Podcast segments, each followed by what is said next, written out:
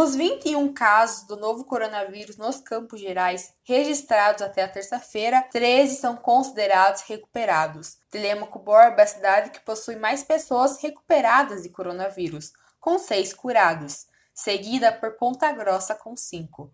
Juntas, somam 16 casos confirmados, 8 casos em cada município. As duas cidades são as mais populosas dos Campos Gerais. Até a última terça-feira, outros três municípios da região também apresentaram pacientes infectados pelo novo coronavírus.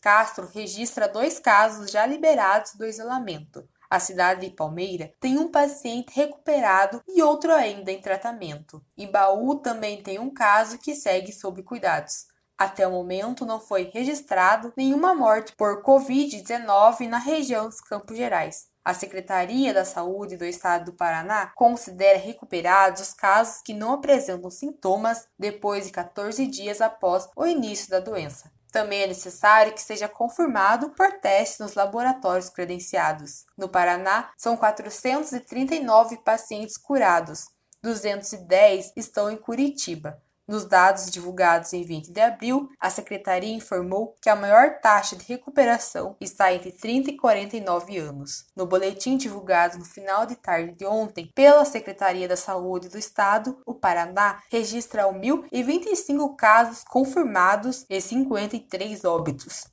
Eu sou Emanuele Soares e esse foi o Boletim Covid-19 Informação contra a Pandemia, uma produção diária do curso de jornalismo da Universidade Estadual de Ponta Grossa.